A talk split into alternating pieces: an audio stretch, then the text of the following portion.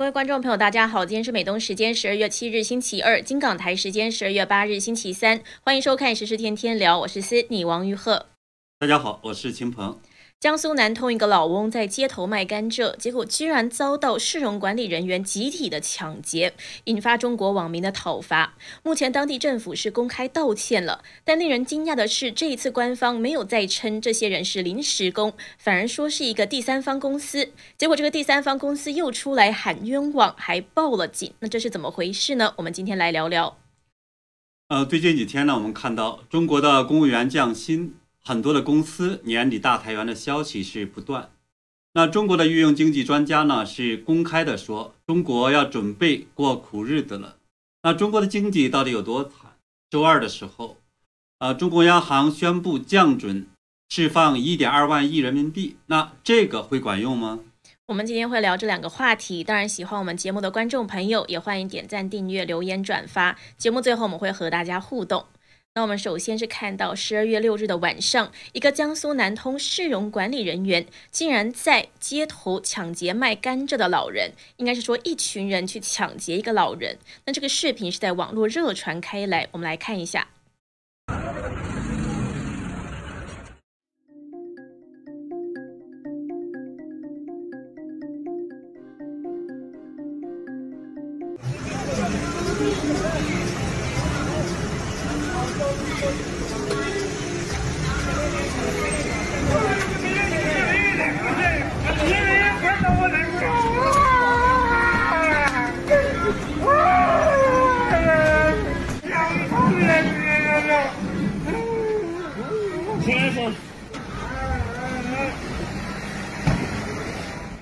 看到是这一些黑色制服上，然后印着“进通市容”字样的一群人，围住了这个推着推车的老人，然后拿走了老人车上的甘蔗。结果，老人发出的这个哭喊声是相当的凄厉。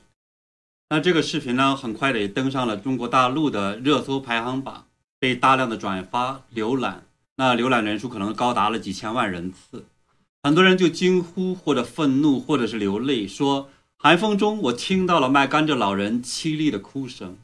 那很多人呢，就一下子是想起了白居易的一首诗，叫做《卖炭翁》。那里面呢，卖炭的老翁呢，也是被官吏抢走了自己辛辛苦苦的劳动的果实。所以呢，是写到一车炭千余斤，公使驱将惜不得，白半披红纱一丈绫，细向牛头充炭直。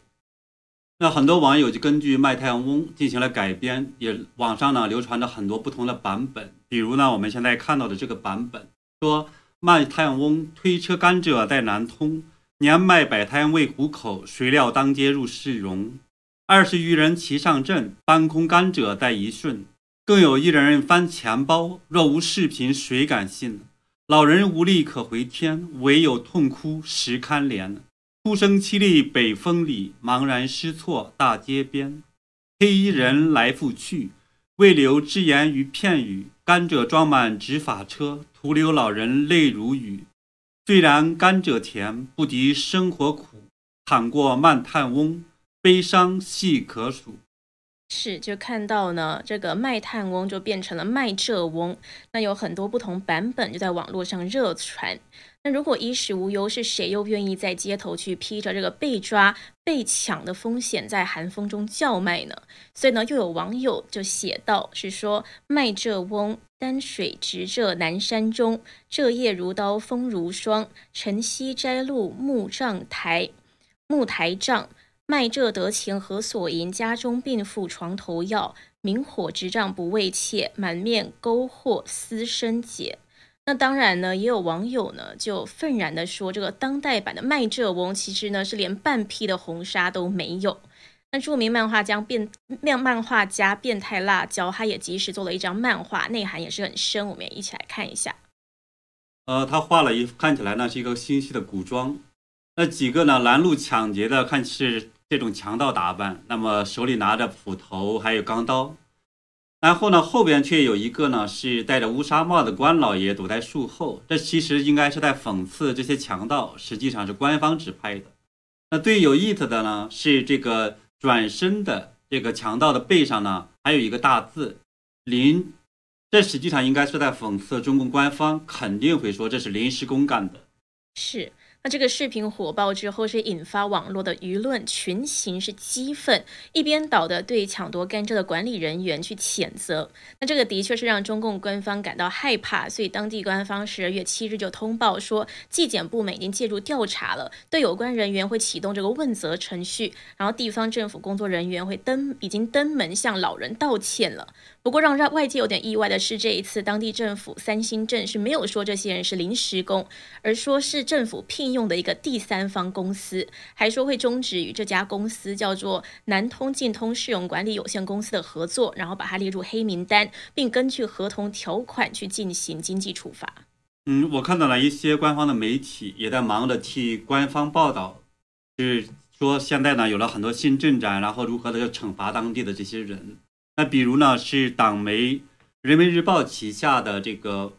微博账号“侠客岛”就说呢，七月十七日十一时许，那当地有关部门负责人呢已登门致歉，被没收的甘蔗呢已交还老人。可是呢，说来说去呢，就是看起来错的还是第三者，那对的呢还是官方。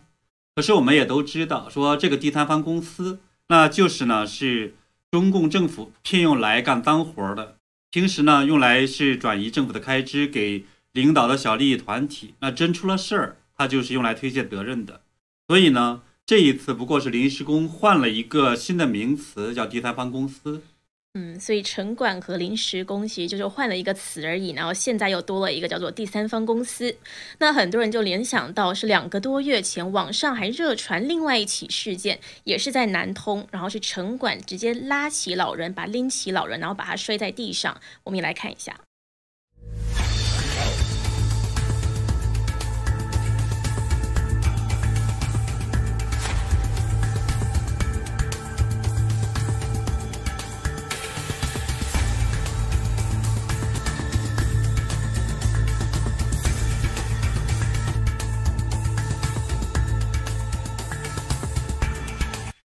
那我们知道呢，城管和所谓的现在这个市容管理公司这样的这种角色的设置，本身就是中共当局是把老百姓当呃窝这种贼寇带去防，而不顾老百姓民生的这一种的体现。另外呢，这个事件呢，其实今天又发出现了一个非常诡异的插曲，那就是这个被涉及的公司江苏晋通市容管理服务有限公司，它居然还说视频造假，还报了警。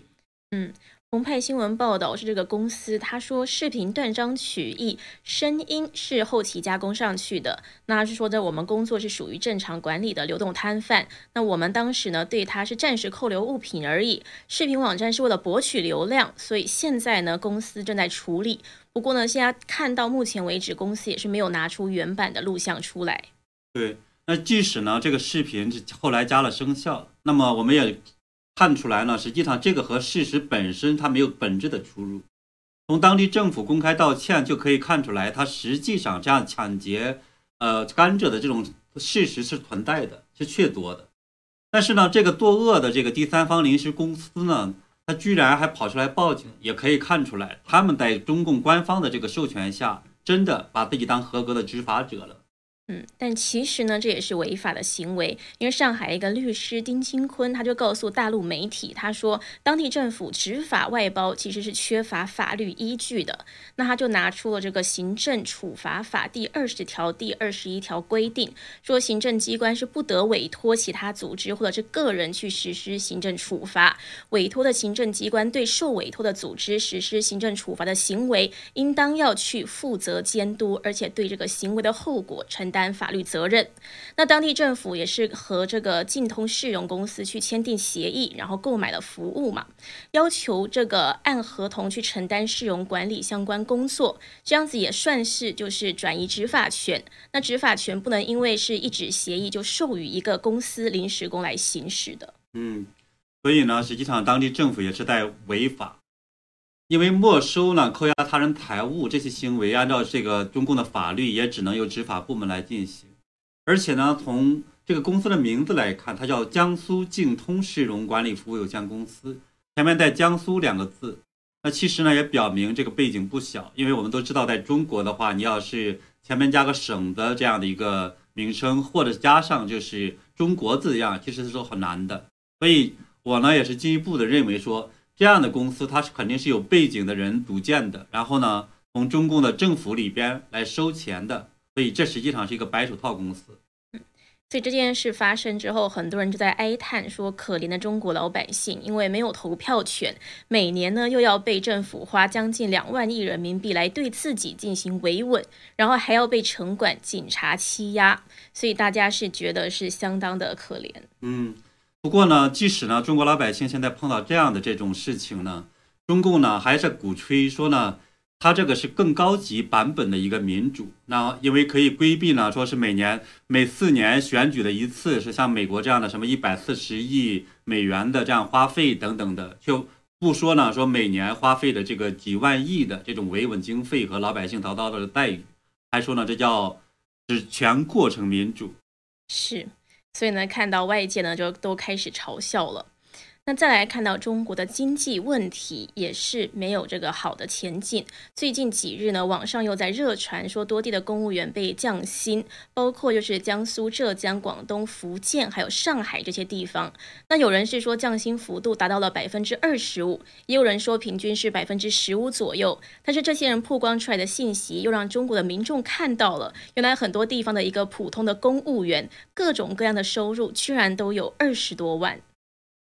那这样的收入呢，确实让人想起来说，李克强讲过，说中国有六亿人月均的收入不足一千元人民币。而财经媒体还报道说，人民大学的一个研究显示，那九点六四亿人呢，月均收入不足两千元。那这样的新闻和这个公务员们高薪的比较起来，那也其实也证明了中国大这种，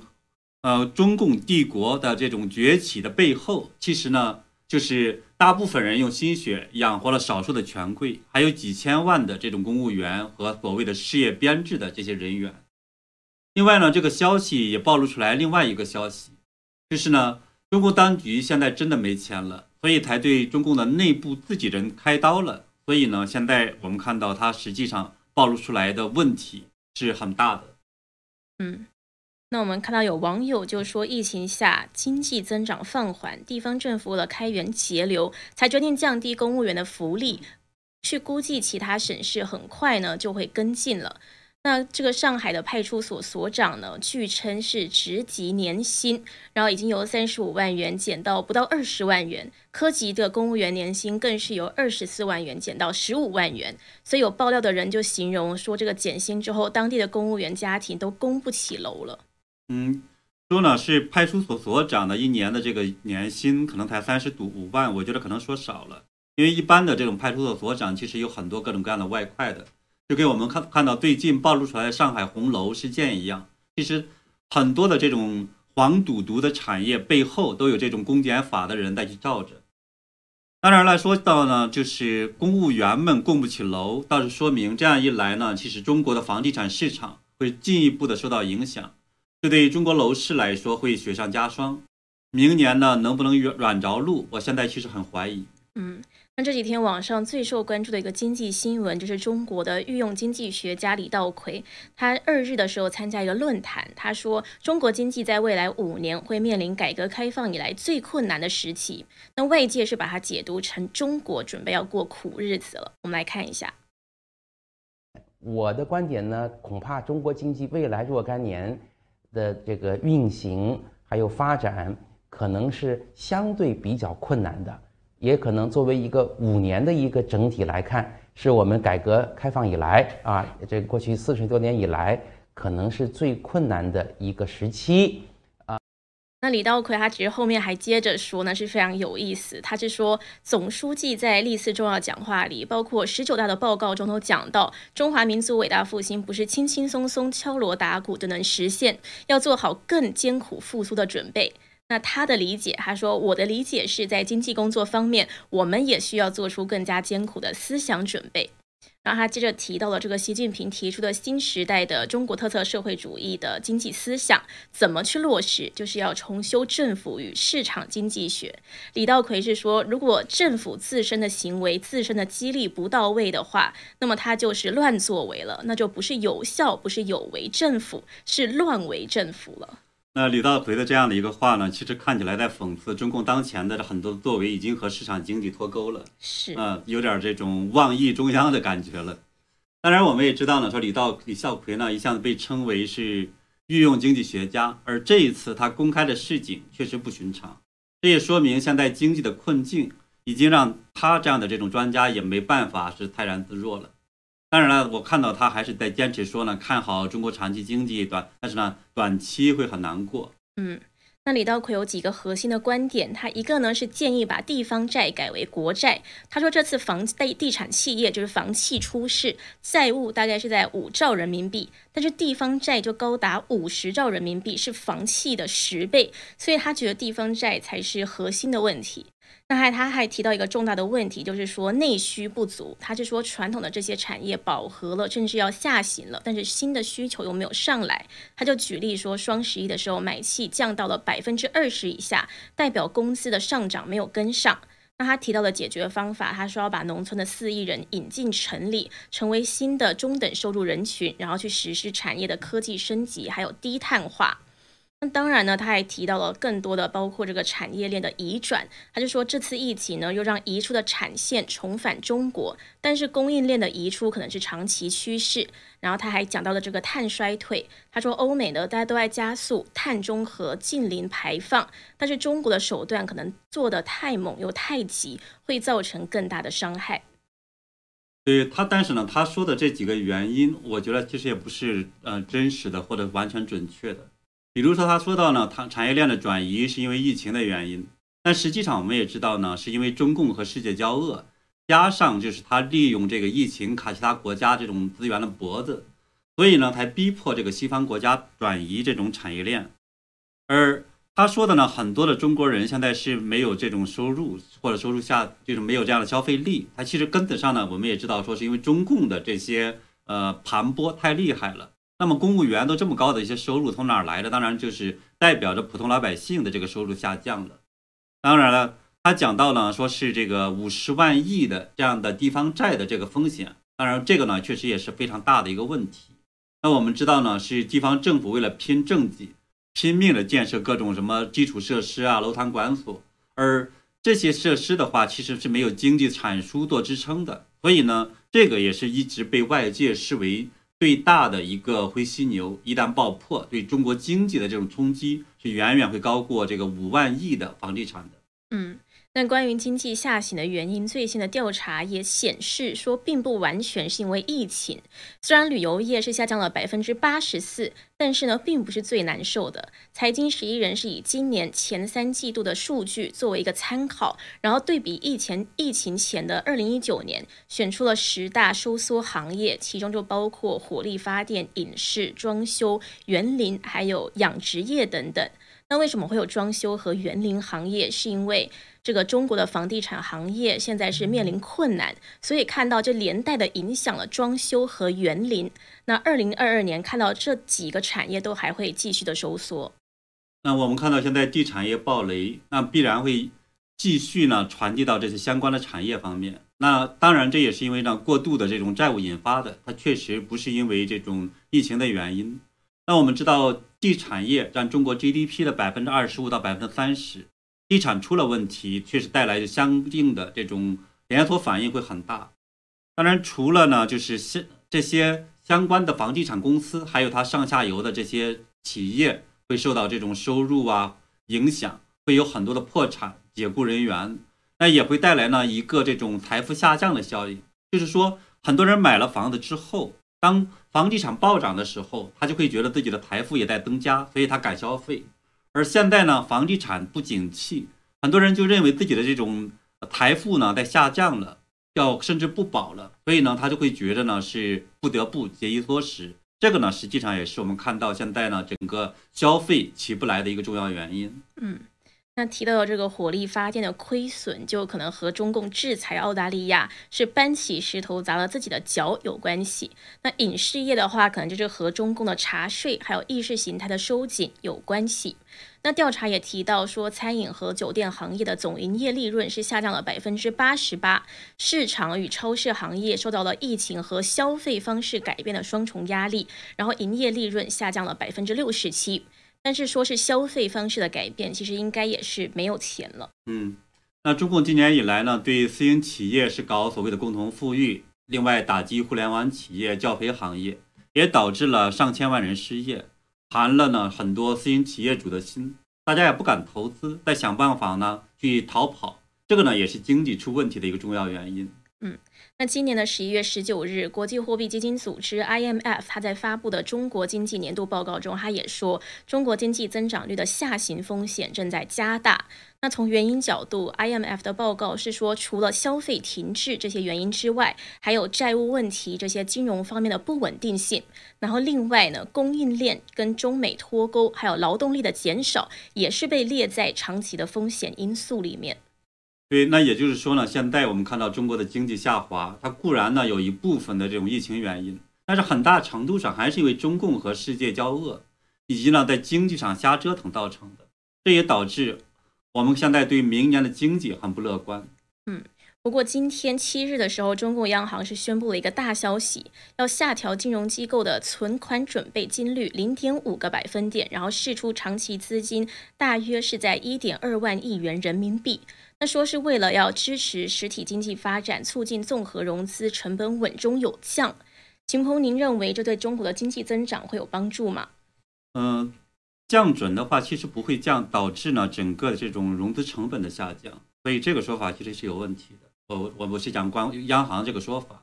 但是呢整个来看的话呢，它整个说是放水，那应该会起到一部分的这种呃刺激经济的作用，但是呢我不是很看好，因为。呃，中共的这个几年，呃，屡次搞放水的时候，他都会都在讲说，我们不搞大水漫灌，房住不炒，要让钱呢进入这种实体经济，而且要扶植中小企业。但是呢，基本上每一次都实际上很多钱进了这种房地产行业，因为呃，这种中国的经济实体经济实际上最近几年一直是比较悲观的，特别我们现在看到呢，整个这种中国的经济形势下，那么更。大家呢更不敢再往这里边去投钱了，而且呢，我们看到是，呃，中共的这些银行在当前的这样一个经济形势下，我其实也不认为他会去贷款给这些中小企业，所以呢，恐怕还是依然会很多钱流到这个房地产行业里边。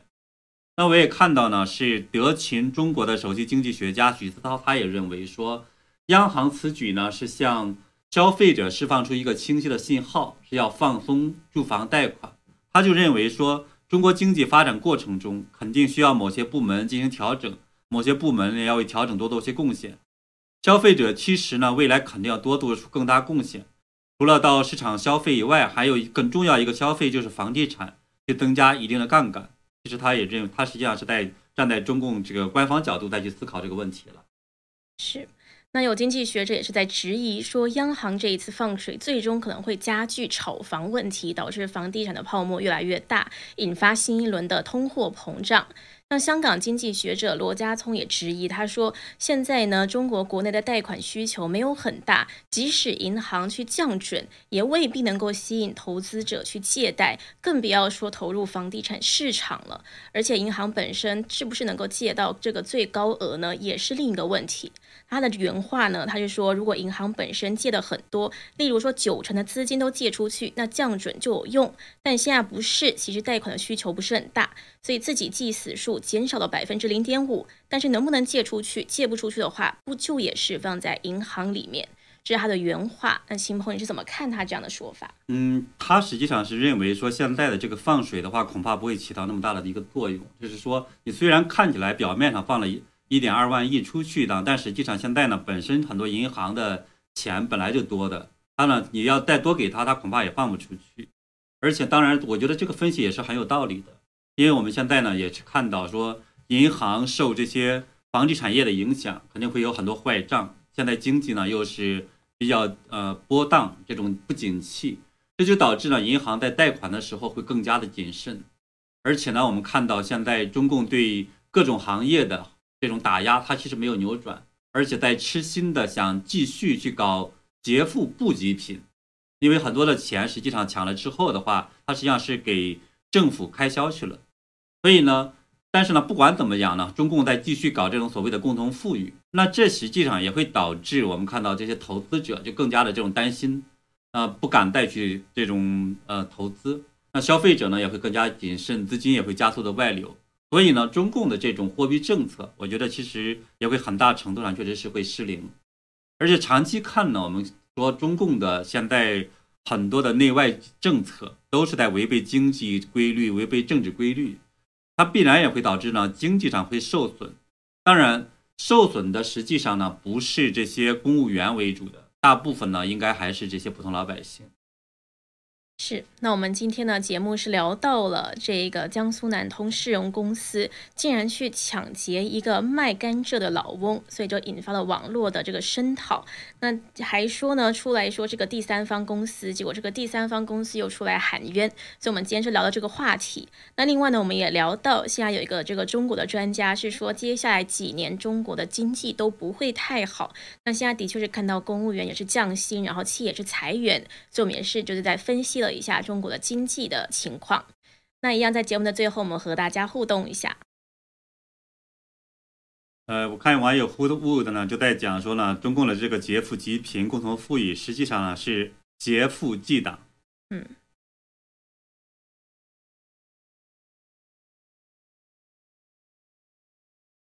Austin Shangri-La 今天有上线，他说都给你表演，我看着。呃，Jamie 在讲呢，说你看一下美国、台湾的领导人啥学历，不奇怪呢。这个大陆这么穷，大陆的这个领导人学历其实是不低的，你不能小小瞧，很多也是博士，当然是假的。其实是中共体制的问题，不是说单一的个人的问题。因为像这个网友 Swanny Good，他可能是在回吧，他就说最没文化、最无赖的人在统治中国，所以 Jimmy 可能是回他这个话。嗯。对，那实际上呢，就是我们讲说中国大陆本身实际上不穷，因为很多的这些有钱人也是不少的，只是呢，就是中共的这种贫富差距或者是这种扭曲，实际上非常厉害。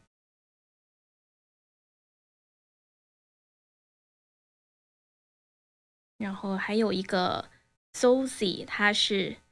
列出了几项，他说：第一，房地产的不景气导致的大量裁员；第二，外资企业的撤离伴随的失业人员；第三，疫情下中小企业的倒闭裁员；第四，双减政策下教培机构的倒闭涉及一千万人；第五，跨国电商的整顿，亚马逊封杀国内电商，涉及五万家中国卖家。大概总和了一下今年的新闻，是他看观观察很多，嗯。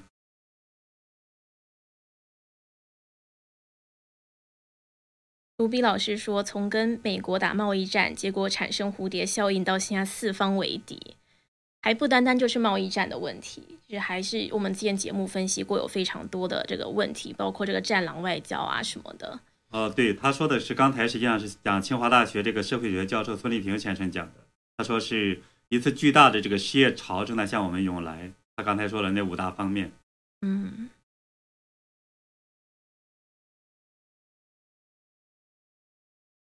那白云鱼他说，中共是以谎立国，以暴治国。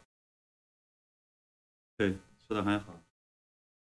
然后 Joseph 全他在说，希望中国好起来，对世界才有帮助。重要的是要真民主，取消共产党专政。对，不过呢，你这样的一个这个意见呢，确实让中共现在很难受。我们看到他因为这个呃，美国马上要搞这个民主峰会，所以呢，中共非常生气，现在天天在骂。嗯，然后各国也要抵制他的北京冬奥，还有现在他自己党内内斗也是非常的严重。对，So Sosi 刚刚说战狼外交等于外交窒息，所以才说是断交部。那好的，我们今天和大家互动就到这边，非常谢谢观众朋友的收看，还有一直来的支持，我们也会持续的为大家跟进时事。呃，非常感谢大家，我们明天见。